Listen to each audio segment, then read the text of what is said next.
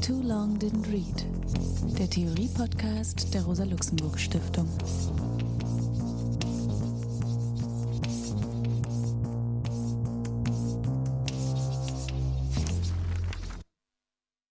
Hallo, ich begrüße euch zum Theorie-Podcast der Rosa-Luxemburg-Stiftung. Mein Name ist Alex Demirovic und heute wollen wir über das Buch von Johannes Agnoli und Peter Brückner, die Transformation der Demokratie sprechen, eigentlich aber nur über den Teil von Johannes Agnoli, der sich mit Demokratiefragen, mit Parteifragen beschäftigt.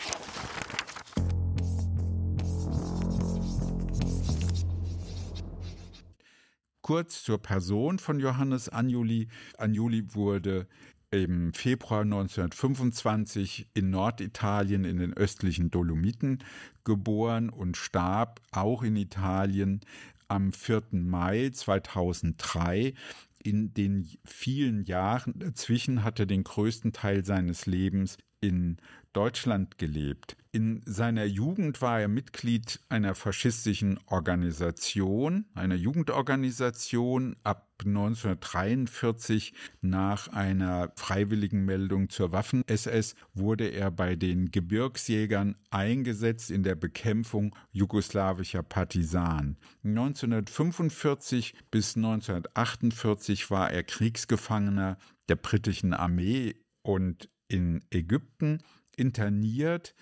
1949, also nach, klar, nach seiner Freilassung, begann er ein Studium in der Bundesrepublik 1957 wurde er Mitglied der SPD, aber dann schon bald wieder ausgeschlossen, nämlich 1961, weil er Mitglied der Sozialistischen Förderergesellschaft war. Das, die SPD hatte eine Unvereinbarkeit beschlossen, weil die Sozialistische Förderergesellschaft den SDS unterstützte und den SDS davor schon eben ausgeschlossen hatte. Anjoli wurde dann Assistent bei Ossip Flechtheim am Otto-Suhr-Institut der Freien Universität, habilitierte dann dort und war dann bis Anfang der 2000er Jahre Professor für Politikwissenschaft eben da am OSI. Er gründete den Republikanischen Club mit in Berlin, ein wichtiges Debattierzentrum der außerparlamentarischen, außerinstitutionellen Bewegung der 60er Jahre.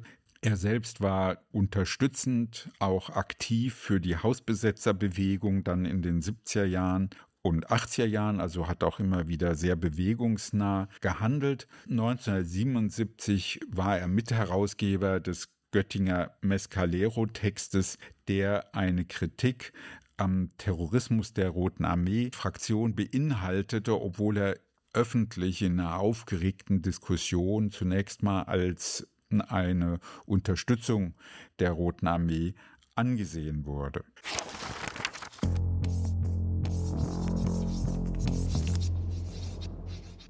Das Buch von Agnoli die Transformation der Demokratie befasst sich mit einem Thema, was für die Linke der 60er Jahre von großer Bedeutung war. Das war ja die Zeit der Strauß-Affäre, also der Verfolgung des Spiegels, die Inhaftierung von Augstein, die Zeit der Notstandsgesetzgebung und der großen Proteste der Notstandsbewegung. Also das war noch im Prozess der Lesung, aber es gab ja eben schon auch große Konferenzen gegen den Notstand der Demokratie 1966 in Bonn. Es gab dann schon seit 1965 die Proteste in West-Berlin gegen den Scharbesuch, also gegen die Hochschulentwicklung. Also es war schon eine große Dynamik in der Stadt und äh, man kann sagen, dass Johannes Anjoli mit dem Buch darauf hm, auch kapitalismuskritisch reagiert, denn das ganze Buch hat eigentlich zur Stoßrichtung deutlich zu machen, dass die Hoffnung, die Erwartung über parlamentarische Demokratie, über parlamentarische Parteien eine emanzipatorische Lösung äh, zu finden, einen Weg zu beschreiten für die kapitalistischen Gesellschaften zwar möglich ist, also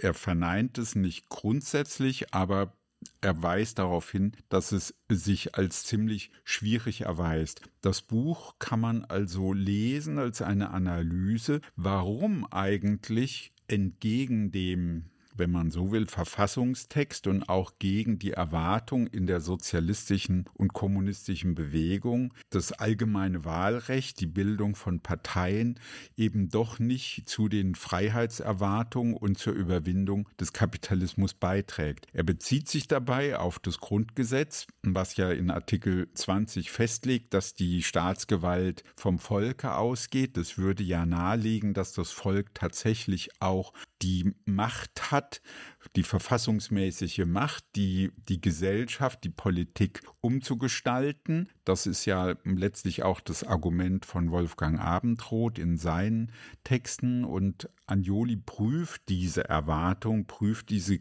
Perspektive jetzt kritisch.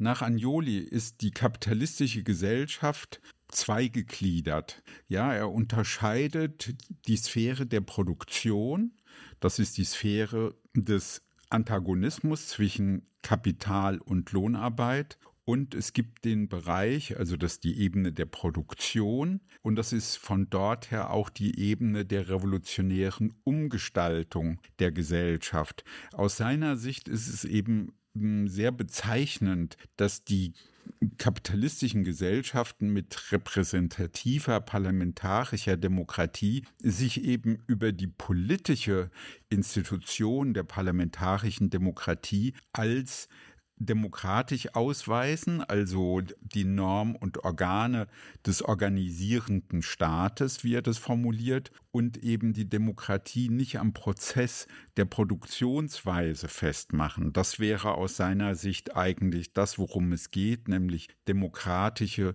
Produktionsprozesse, Prozesse der gesellschaftlichen Arbeit zu demokratisieren. Also Demokratie ist auf den Staat bezogen und auf den Staat auch begrenzt und das ist für ihn eine Ebene, auf der es eben um Distribution geht, um Konsumbefriedigen, um Techniken, den Antagonismus in der Tiefe der Gesellschaft zu verdecken, zu mildern oder auch zu kletten, also die Gesellschaft eigentlich in einer Weise zu manipulieren, das ist ein Ausdruck, den er sehr häufig verwendet, Manipulation der Gesellschaft durch eine Reihe von Herrschaftstechniken zur Verdeckung, zur Beseitigung, aber nicht zur grundlegenden Beseitigung, sondern hm, zur, ja, zur Verdeckung des grundlegenden Widerspruchs und insofern auch zur Beseitigung, dass der Widerspruch eben nicht von sozialen Kräften eben so zur Geltung gebracht wird, dass er überwunden wird. Aus seiner Sicht handelt es sich um einen Prozess der, wie er sagt, Involution.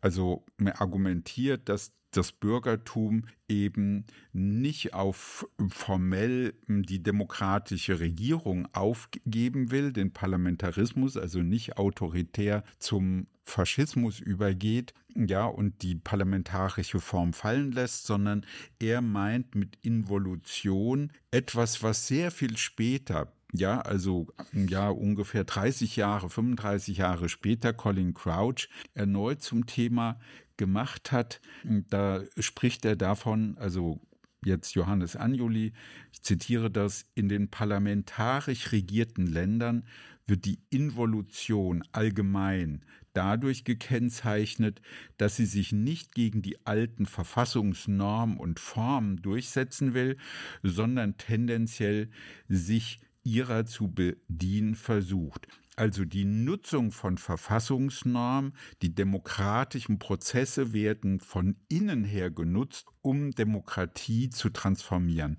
Das ist eigentlich der Punkt und Dabei geht es jetzt um die Ausbildung einer Vielzahl von Herrschaftstechniken, die Anjoli in den Blick nimmt, mit denen eben genau versucht wird, diesen grundlegenden Klassengegensatz, die Organisation der Gesellschaft von der Ausbeutung her also die Überwindung dieses Antagonismus äh, zu verhindern, also mit die, eben einer Vielzahl solcher Techniken.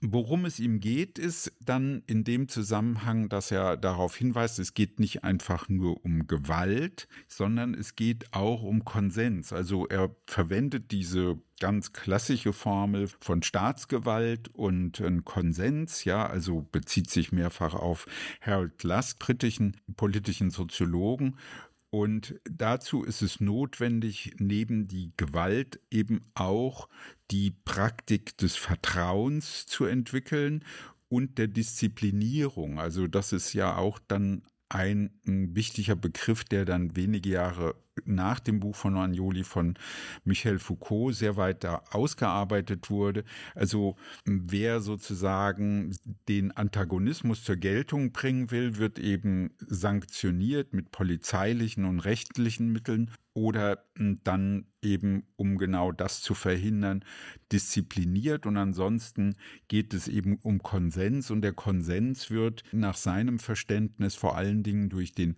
Wohlfahrtsstaat oder durch sozialstaatliche Mittel herbeigeführt.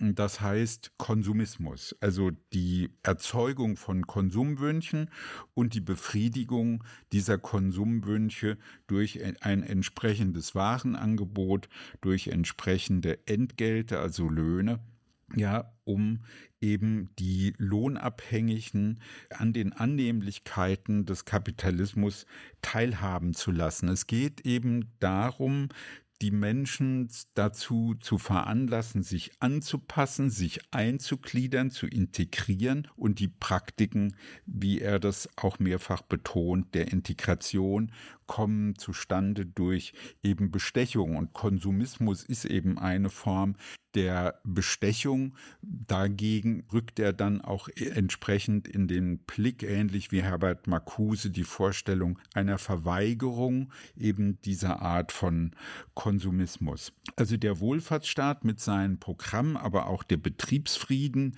äh, der hergestellt wird durch eben eine Reihe von regelmäßigen Lohnsteigerungen.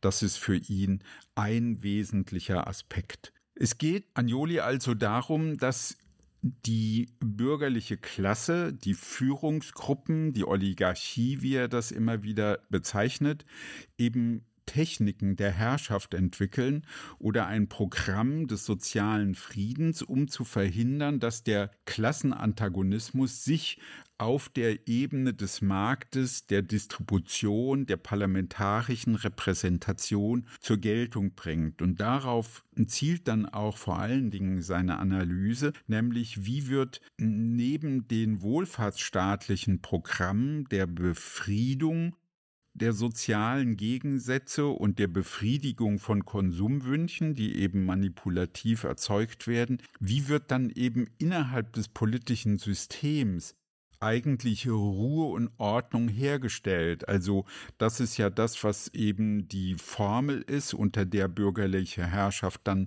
vor allen Dingen auch praktiziert wird aus seiner Sicht. Also die Ruhe, die das Bürgertum und Kleinbürgertum will und die staatliche Ordnung, die eben mit den Institutionen der Verfassung gewährleistet ist. Also was genau passiert da? Und da nimmt er vor allen Dingen den Gedanken der Repräsentation und der politischen Parteien in dem Blick. Also das ist meiner Meinung nach eine der wirklich wichtigen Beiträge der Analyse von Anjoli, dass er die Aufmerksamkeit lenkt auf die Rolle von Parteien und die Prozesse des Parlaments, ja, oder jedenfalls nimmt er gewissermaßen den Anlauf dazu, die Prozesse im Parlament zum Thema zu machen, aber er konzentriert sich insbesondere auf die Parteien.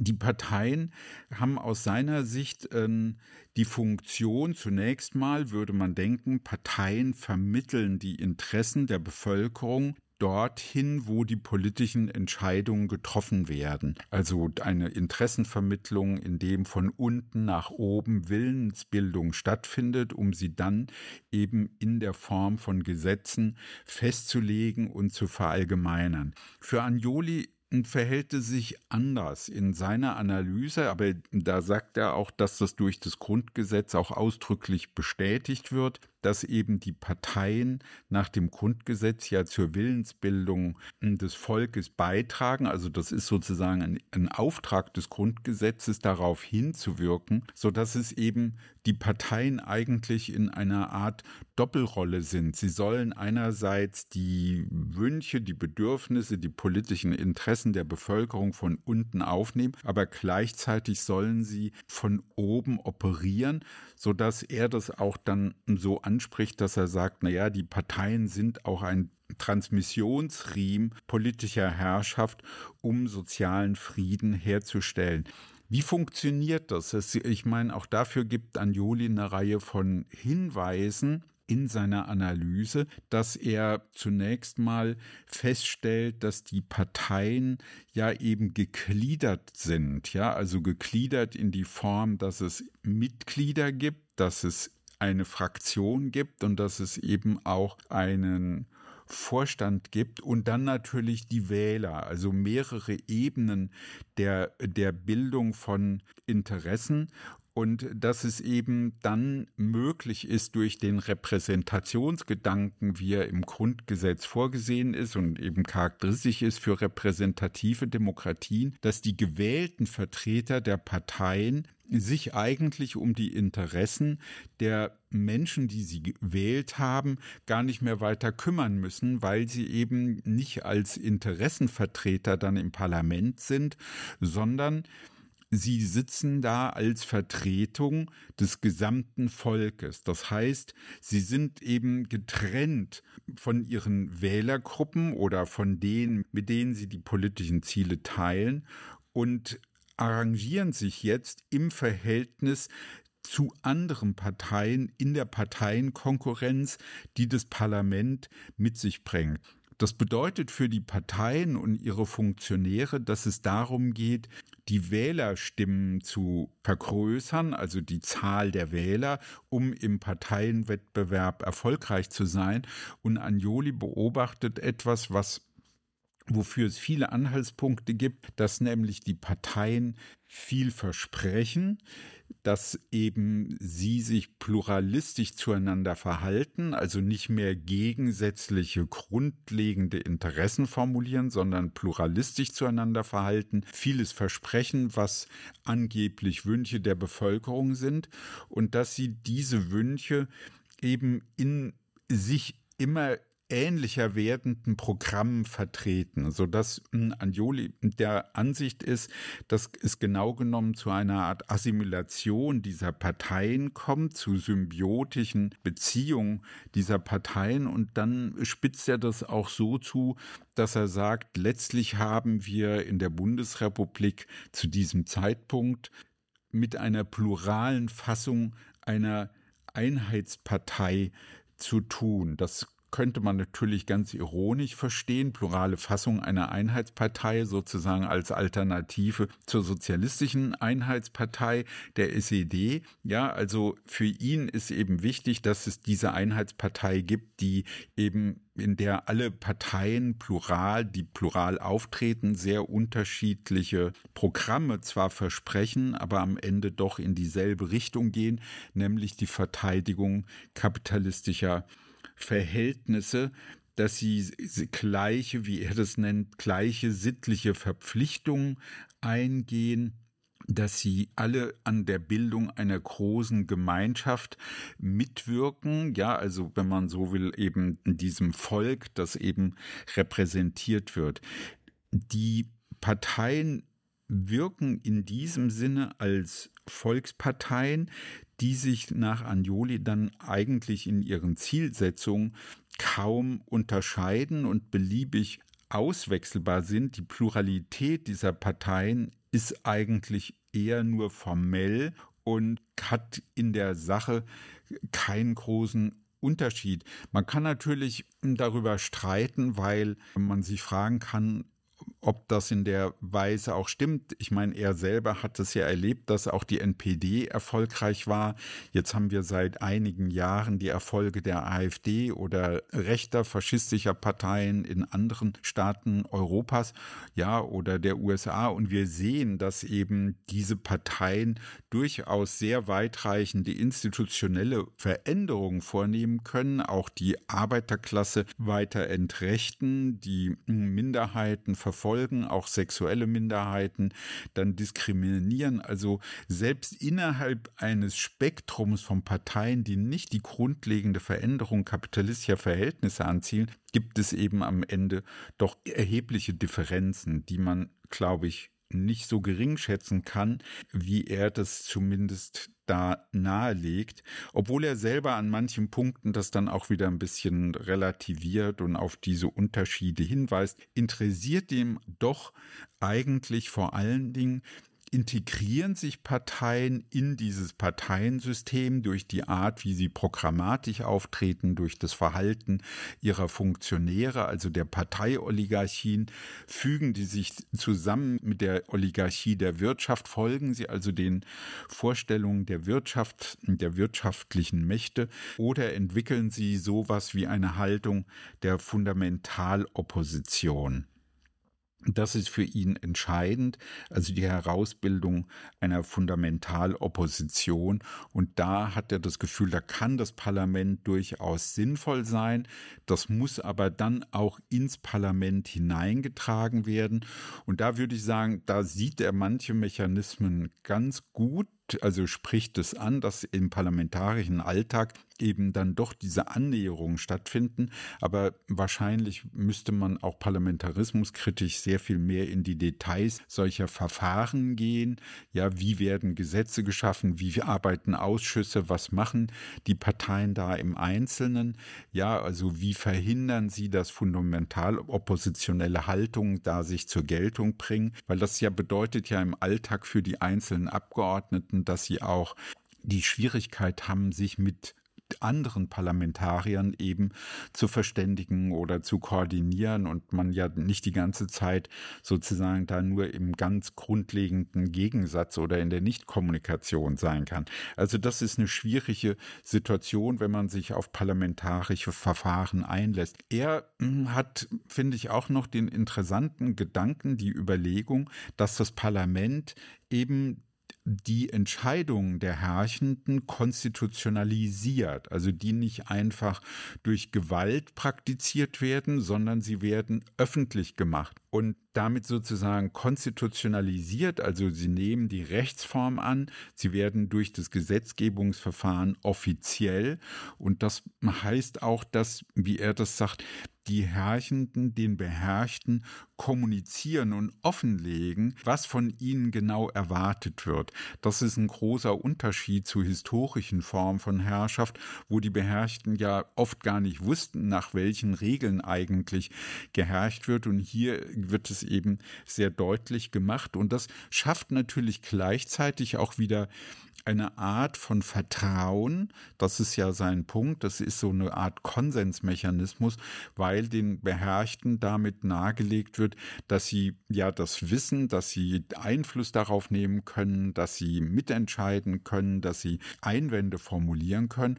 Und das ist ja auch ein wichtiger Aspekt parlamentarischen Geschehens, die hm, Stimmbürger, die Wahlbürger, Wahlbürgerinnen können ihren Unmut äußern, sind mit Politikern, denen da oben nicht einverstanden, also können an vielen Stellen Kritik äußern, aber eigentlich kommen sie nicht an diesen Punkt, wo die grundlegenden Entscheidungen, in welche Richtung geht die Gesellschaft, also bleibt sie kapitalistisch, setzt sie die Form der Ausbeutung fort oder wird sie grundlegend verändert, geht sie in eine andere Richtung, das steht dann gar nicht zur Diskussion. Für Anjoli macht es einen Unterschied, der vielleicht nochmal betont werden muss, dass er sagt, ja, dass in der Bundesrepublik eine kommunistische Partei verboten wird, aber in Italien oder in Frankreich existieren kann, führt dazu, dass auch die Integrationsprozesse nicht so glatt laufen. Es gibt die Integration, das Programm des sozialen Friedens kann verfolgt werden, aber es gibt sehr viel mehr Konflikte.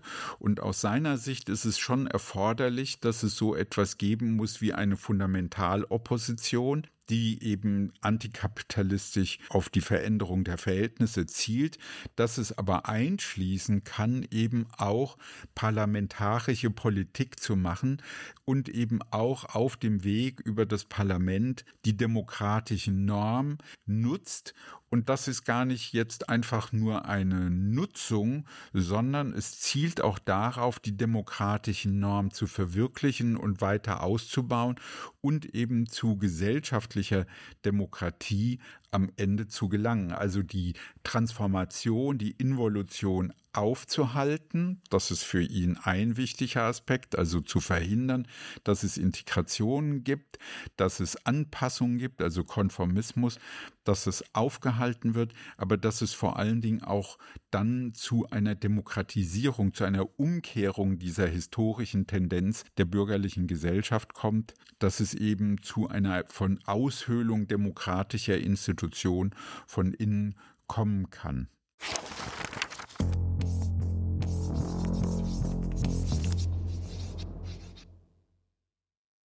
Johannes Agnoli Transformation der Demokratie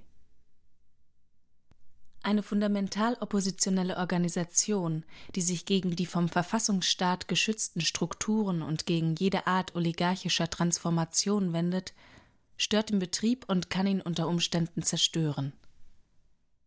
Breitet sie sich aus und wird sie zu einer realen Macht, verfällt die Garantie für eine der elementaren Existenzbedingungen des politischen Staates, für die Entpolitisierung der Massen.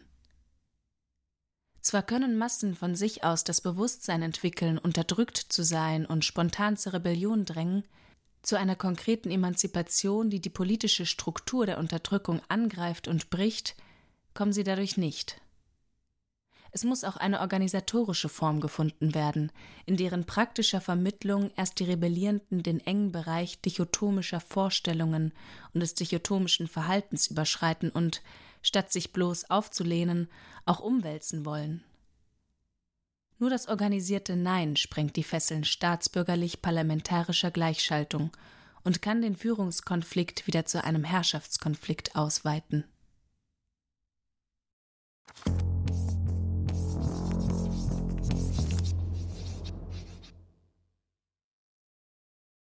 Zum Gespräch über das Buch von Johannes Agnoli über die Transformation der Demokratie begrüße ich Micha Hevener. Michael hat ähm, vor einiger Zeit eines der wichtigen Bücher von Agnoli, nämlich den Staat des Kapitals, noch einmal neu herausgegeben. Ich finde, er hat auch sehr schöne Aufsätze über Agnoli hm, geschrieben zu einigen wichtigen Gesichtspunkten seines Werkes.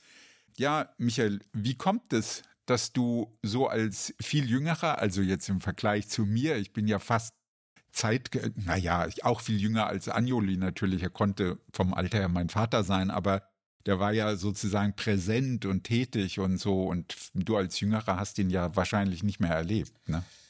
Also ich habe in den frühen, frühen 2000ern äh, am OSI studiert ja. und habe Anjo einmal gesehen. Also da war er schon lange emeritiert, mhm. äh, ist dann äh, ja, war für eine Veranstaltung eingeladen und habe einen Vortrag von ihm gehört. Aber das war gar nicht so prägend. Also es war eher so diese, diese Präsenz, die er am OSI noch hatte in der Linken, also die, die linken Studierende Weitererzählung, da war immer, war immer eine Nummer und dann haben wir auch, äh, auch Teile davon gelesen und dann war ich relativ schnell, ja, fand, fand das spannend und dann habe ich kurz nach meinem Studienabschluss haben wir nochmal ein Seminar angeboten am OSI mit anderen Leuten auch zusammen als Lehrbeauftragte.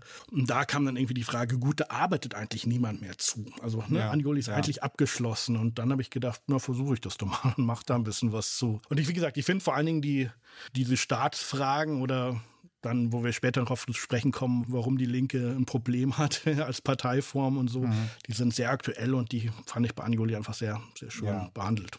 Genau. Ja, bleiben wir nochmal bei biografischen Fragen, aber jetzt biografischen Fragen von Anjoli, weil ich würde das gerne an den Anfang stellen, obwohl es vielleicht nicht das Allerwichtigste ist, aber dennoch ist es ja ein Gesichtspunkt.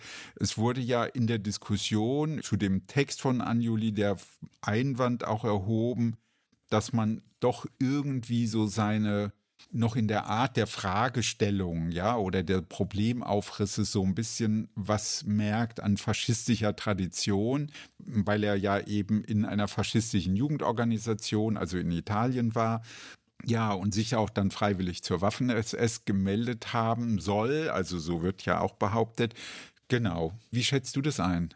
Also weil du das ja auch in deinem Aufsätzen ein bisschen kritisch behandelst, würde es mich interessieren, das hier für uns im Podcast nochmal zu hören. Genau, vielleicht in, in zwei Teilen. Einmal, was ist denn biografisch wirklich los gewesen bei Anjoli? Ja. Und die zweite Frage, genau, wie betrifft das das Werk? Ne? Ja. Oder dann vor allen Dingen die Transformation der Demokratie, um die es in diesem Zusammenhang eigentlich meistens geht. Ähm, genau, Anjoli, geboren 25, in den Dolomiten, Norditalien, Mitglied der Juventud Italiana del Littorio, der faschistischen Jugendorganisation, vergleichbar oder auch Vorbild der Hitlerjugend später hier in Deutschland. Dass man dort Mitglied war, ist jetzt nicht verwunderlich. Das waren sehr viele, also quasi fast alle eigentlich. Verwunderlich ist dann eher, dass Anjuli auch so ein lokaler Funktionär war, also in der Oberschule und auch tatsächlich überzeugter Faschist, wenn man das für über so einen 16-Jährigen halt so sagen kann. Das kann man bei ihm sagen und das kann man ihm halt nachgucken, im Gegensatz zu vielen anderen Leuten, weil er in so Schülerzeitungen Dinge veröffentlicht hat. Genau, wir sehen ja, was es heißt bei Aiwanger und man soll auch 16-Jährige ernst nehmen. Naja, genau. Ich habe mich immer dagegen gewehrt, dass man irgendwie nicht, es war deine Jugendsünde. Ja, ich meine, nein, ich habe es ernsthaft gedacht. Also nicht faschistisch, sondern so ja, ja. als Sozialist, ja, klar. Genau, und wenn man sich dann diese Sachen anguckt, finde ich das sehr, sehr spannend, wie denn dieser 16-Jährige da zum Faschismus kommt. Mhm. Ähm, was der so denkt und wie der denkt, denn das ist die Denkfiguren, die da davor kommen, sind eigentlich ganz klassisch, dass man heute als so verkürzte Kapitalismuskritik ja lesen würde. Also schreibt er 41 oder so, ne? Liest er den 42 liest er den Zweiten Weltkrieg, ne? also alles, was da passiert, liest er als den Krieg der Länder des Geldes gegen die Länder der Arbeit. Also die bösen Länder des Geldes, England, USA und so weiter und die Länder der Arbeit. Ne? Deutschland, mhm. Italien, der Stahlpakt und so weiter. Also das ist ist natürlich Unsinn, aber man weiß, welche Denkfiguren dahinter stehen. Es gab so im italienischen Faschismus auch so Anführungszeichen so Linksfaschisten, Ugo Spiritus, der auf den er sich immer bezogen hat. Das mhm. waren Leute, die haben damals sehr kooperatistisch argumentiert, ja. also die Zusammenlegung von Arbeit und Kapital und daran orientierte sich so ein bisschen. So, das erstmal der faschistische Schüler Johannes Anjoli, mhm. der dann 43 Abitur macht also Mai 43, ganz klassisch mit 18 dann Abitur macht, in Belluno. Um dann zu verstehen, wie denn dann zu, letztlich zu den Gebirgsjägern kommt, muss man ganz kurz sagen, okay, was in Italien passiert, also wirklich in drei Sätzen. Itali äh, die Alliierten besetzen Sizilien, Italien kapituliert, verhaftet Mussolini, die Deutschen befreien Mussolini und machen in Norditalien die Sozialrepublik. Und was dann aber jetzt in ähm, dort, wo Anjuli herkommt, Belluno passiert, da passieren zwei Sachen. Da passiert noch was gleichzeitig. Die österreichischen Gauleiter damals, ja, die versuchen, sich Norditalien einzuverleiben. Das ist wirklich so, offiziell gehört das immer noch zur Sozialrepublik, aber die machen die Operationszone Alpenvorland, Operationszone Adriatisches Küstenland und versuchen quasi letztlich eine deutsche Verwaltung dort aufzubauen mit allem, was dazugehört. Die ziehen dann ab Herbst 43 auch, äh, auch Soldaten, also ganz normal fürs deutsche Militär. Und in diesem Zusammenhang, und die Waffen-SS wirbt auch, in diesem Zusammenhang meldet sich Anjolin an fürs deutsche Militär. Über die Waffen-SS heißt es immer, ich weiß nicht genau, was das heißt, ich kann es einfach nicht sagen. Relevant ist, dass er bei den Gebirgsjägern ist mhm. und dort dann letztlich dabei ist, bis er der 45 festgenommen wird noch ein Satz dazu vielleicht. Das war schon eine, eine üble Zeit auch dort. Äh, also er war da in der Partisanenbekämpfung tätig, in seiner Einheit in und um Triest stationiert. Und das ist schon eine sehr üble Zeit damals, weil das ist diese ganzen Mörder der Aktion Reinhardt, die das vorher in äh, Polen organisiert haben, die Juden- und Roma-Vernichtung, die kommen jetzt alle nach Triest, Klobocznik und so weiter, versuchen das dort weiter zu organisieren. Ne? Also mhm. und in diesem Zusammenhang ist er dort Wehrmachtssoldat, bis er halt in britische Kriegsgefangenschaft ja, ja. gelangt. So, Genau, das Wissen dazu ist ja dann wirklich offensichtlich ziemlich gering. Also seine eigene Frau schreibt ja auch, dass es dazu nicht, nichts weiter groß gibt. Ne? Also wenn ich das richtig verstehe. Genau, also was in dieser Zeit, in seiner Soldatenzeit passiert, also mhm. die, die deutschen Akten sind, sind weg. Was da genau passiert ist, das alles, was als gefangen genommen wurde, diese Akten sind halt da, man weiß, in welcher Einheit er war kann man gucken, wo er war, aber was er da gemacht hat. Und wie ist es jetzt zu bewerten? Weil das ist ja dann der letztlich der biografische Aspekt, könnte genau. man sagen, ist eine Sache, kann manchmal zusammenhängen, muss nicht. Er hat ja viele Jahre sich in der Linken engagiert, aber dann ist die Frage, gibt sozusagen da noch diese, wie kann man sagen, ja, diese Freund-Feind-Zuspitzung. Man könnte ja sozusagen diese Polarität von Lohnarbeit und Kapital, ja, was ja in der Transformation eine gewisse Rolle spielt, könnte man jetzt so in Freund-Feind-Begriffe übersetzen. Ja, und also, wie würdest du das sehen? Genau, also da gab es halt viele, viele Vorwürfe gegen ihn, dass mhm. er diese Dinge wieder in, sich in seinem Werk wiederfinden. Da geht es eigentlich immer, also wenn man von seinem Werk redet, geht es eigentlich immer um diesen einen Aufsatz, die Transformation der Demokratie in dem Zusammenhang. Ja. Das ist immer ja. das, worum es hier geht. Ja. Das Buch, das es ja heute geht. Und Vorwürfe kommen von, von Kraushaar, wurden aber von vielen anderen Leuten auch wiederholt, Michael Wild oder so. In der Frenkel-Forschung wird es immer mal wieder gesagt, Anjoli, irgendwas stimmt doch nicht und so. Und es gibt zwei, zwei Dinge, die man ihm vorwirft. Das eine ist ein Pareto-Bezug mhm. und das andere ist Karl Schmidt. Einmal mhm. zu Pareto vielleicht kurz. Wilfrido Pareto, italienischer Sozialist, Präfaschist, also ist 23 gestorben, also zum richtigen Faschismus hatten war er nicht mehr dabei. Aber er hat Mussolini Ratschläge gegeben, wie man das macht, indem man die parlamentarische Form aufrechterhält, formal, aber intern quasi einen autoritären Staat baut. Mhm. Das war so seine Idee, so ein Eliten Theoretiker. Ja, ne? Also Eliten fand er gut. Und dann wird Angioli vorgeworfen, äh, dass er sich auf Pareto positiv bezieht. Wenn man das Buch liest, da kommt natürlich Pareto die ganze Zeit vor, aber Angioli macht eine ganz andere Denkfigur. Genau. Angioli sagt, wirft seinen anderen Politikwissenschaftlern, den konservativen Politikwissenschaftlern seiner Zeit wirft er vor, dass sie quasi ähnlich denken würden wie Pareto. Und das versucht er nachzuvollziehen, dass ihre ja. Vorschläge in dem Buch quasi ganz ähnlich dem Programm von Pareto sind. Also das ist, also ich finde es wahnsinnig unredlich Anjuli vorzuwerfen, er hätte einen positiven Pareto-Bezug, weil er genau ja. das Gegenteil macht. Ja, ja, klar, weil er genau eigentlich nutzt er den hin die Überlegung von Pareto für eine kritische Analyse, dass er sagt, letztlich hat ja Pareto das Modell der Involution schon vorgedacht, also dass man aus dem Inneren demokratischer Institutionen autoritäre Entwicklung betreiben kann.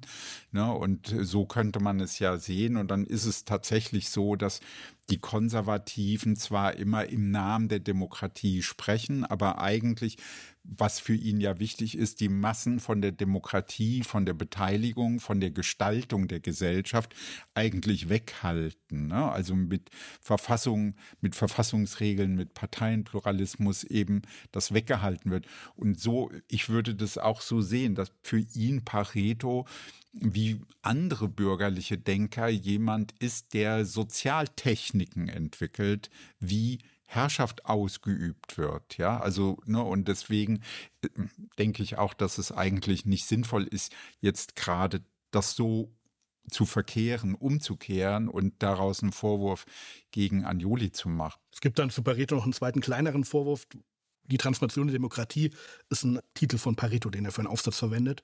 Das schreibt Anjoli aber auch ja. in seinem Buch. Und es wurde ihm vorgeworfen, dass er das quasi heimlich von Pareto diesen Titel da übernommen hat. Das steht aber da drin, ausdrücklich, wie Pareto ausdrücklich in seiner Transformation der Demokratie sagt. Also, Klar. Es ist, also es ist einfach unredlich. Ja, das müssen wir nicht weiter vertiefen. Genau. Nee, genau. Dann Karl Schmidt vielleicht. Ja, vielleicht. Ja, zwei. Zwei Sätze zu Karl Schmidt, wenn okay. das so kurz geht, genau. Da gibt es diese Sache mit der, mit der Identität von Regierten und Regierenden, mhm. die Anjoli auch die ganze Zeit schreibt. Ist Rousseau und dann später Karl Schmidt, die es beide auf unterschiedliche Arten dieses Problem lösen. Mhm. Das Problem an sich ist erstmal die Leute, die oben regieren, sind nicht dieselben, die da unten sind und eigentlich soll aber die Macht von diesem Volk ausgehen und im Repräsentativsystem ja. ist es ja offensichtlich nicht so, sondern es ist nur repräsentiert. Das ist ein altes demokratietheoretisches Problem und auf dem hüpft Anjuli auch rum, genau wie andere Leute auch, wie Karl Schmidt auch und wie Rousseau auch. Nur wird Anjuli halt vorgeworfen, dass er das ähnlich löst und vor allen Dingen Karl Schmidt löst es halt, indem er sich einen homogenen Volkskörper vorstellt, wo quasi eh alle dasselbe wollen und das wird Anjuli jetzt auch vorgeworfen, dass er so, so einen Volkswillen da irgendwo hat. Und das stimmt aber nicht. Anjuli argumentiert hardcore äh, demokratisch, würde ich sagen. Also rätedemokratisch hat dann auch Probleme. Hast du ja auch viel geschrieben zu Rätedemokratie. Ja. Aber das ist quasi seine, ja, sein Fluchtpunkt in dieser Diskussion. Ja.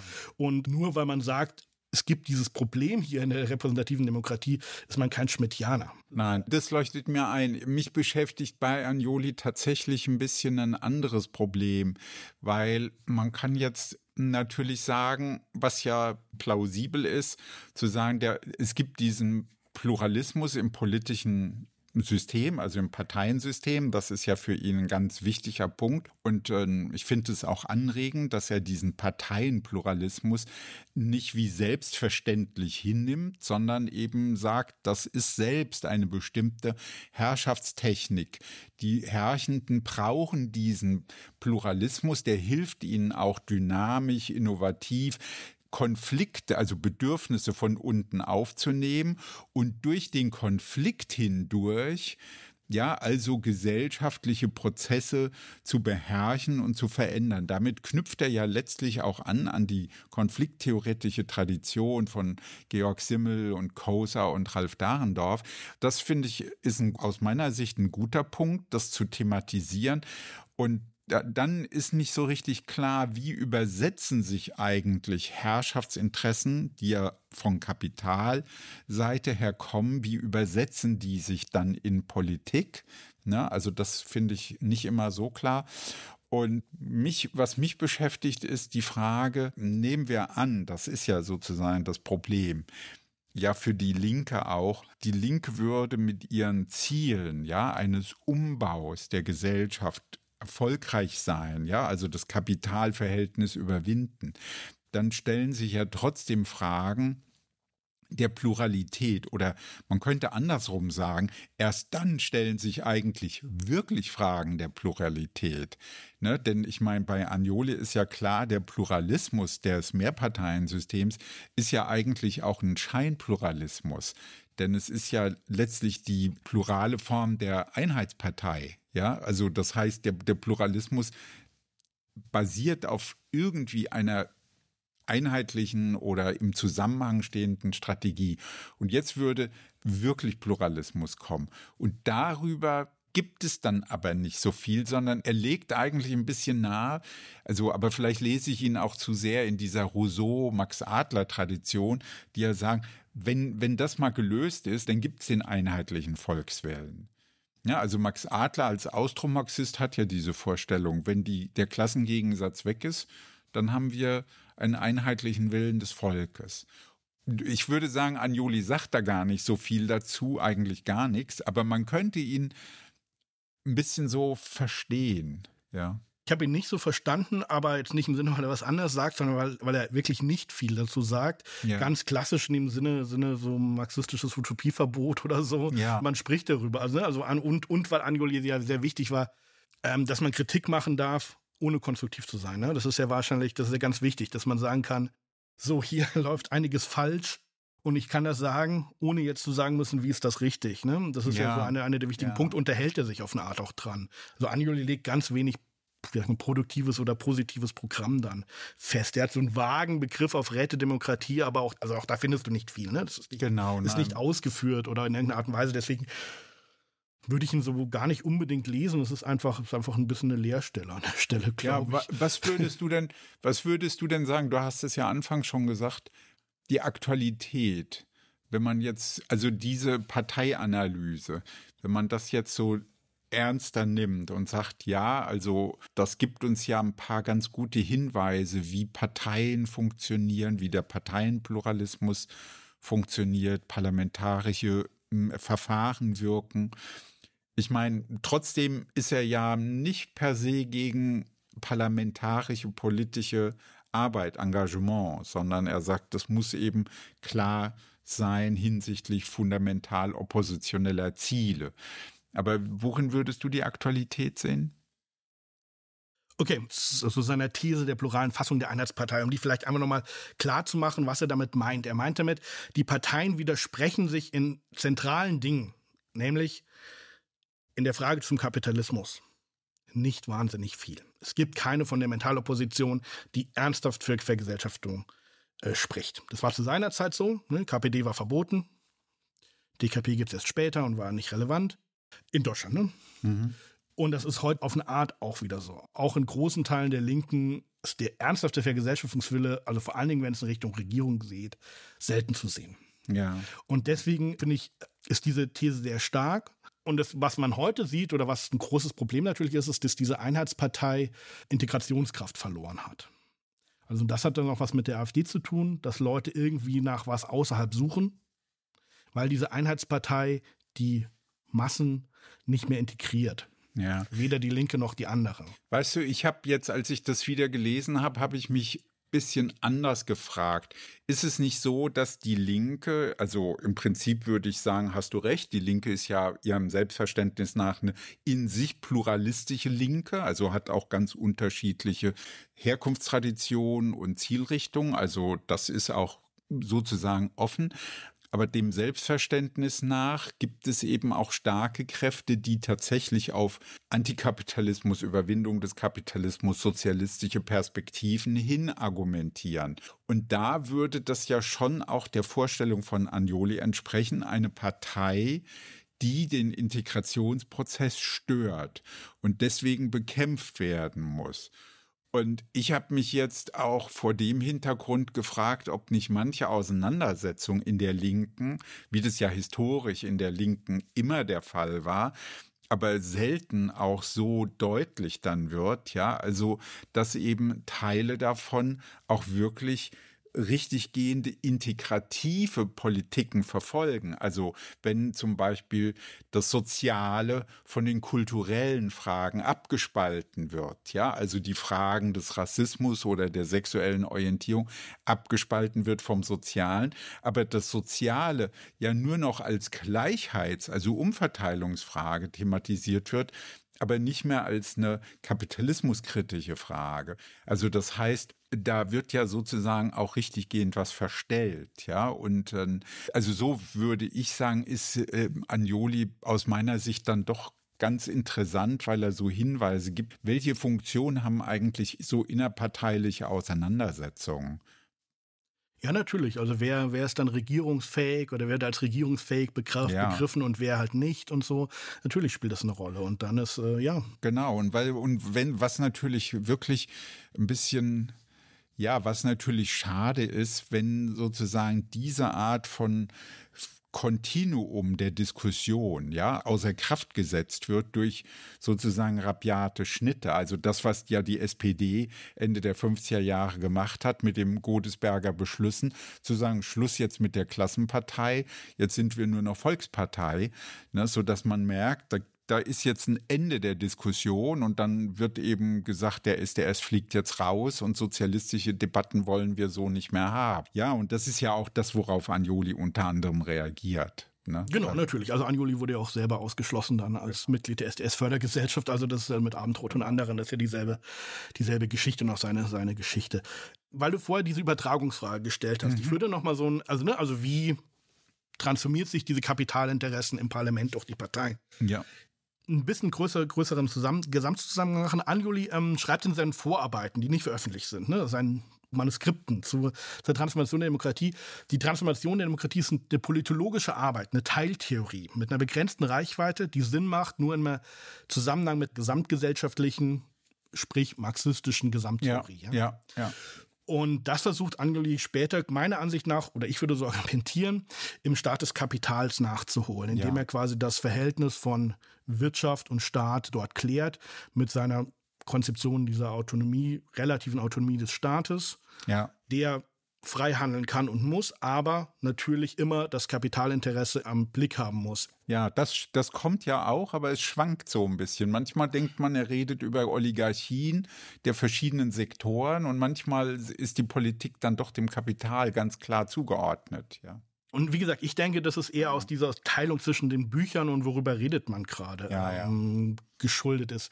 Ich habe auch gelesen, was du mal geschrieben hast, Anjoli, in diesem Schlemmermeier-Debatte, dann der Proklar, und du sagst, der Anjoli ist kein, kein Formtheoretiker oder hat ja. das nicht.